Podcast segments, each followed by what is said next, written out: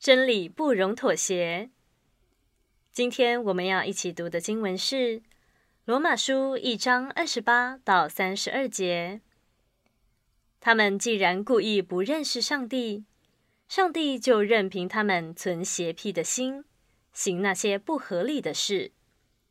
他们虽知道上帝判定行这样事的人是当死的，然而他们不但自己去行，还喜欢别人去行，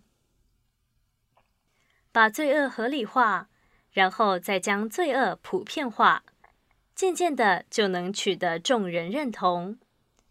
这是让人们减少罪恶感或罪疚感的最佳方式。因此，历史上有无数的人在不同的时代，试图透过舆论、法律、教育或其他方式，使罪恶可以合法的被大众所接受，甚至鼓励大家参与。但是，我们知道，不论我们如何把罪恶合理化或合法化，只要不是出于神法则的思想、行为，最终只会带给人们更大的伤害、更深的痛苦、更惨的结局。求主帮助我们分辨罪恶，执守圣洁的心。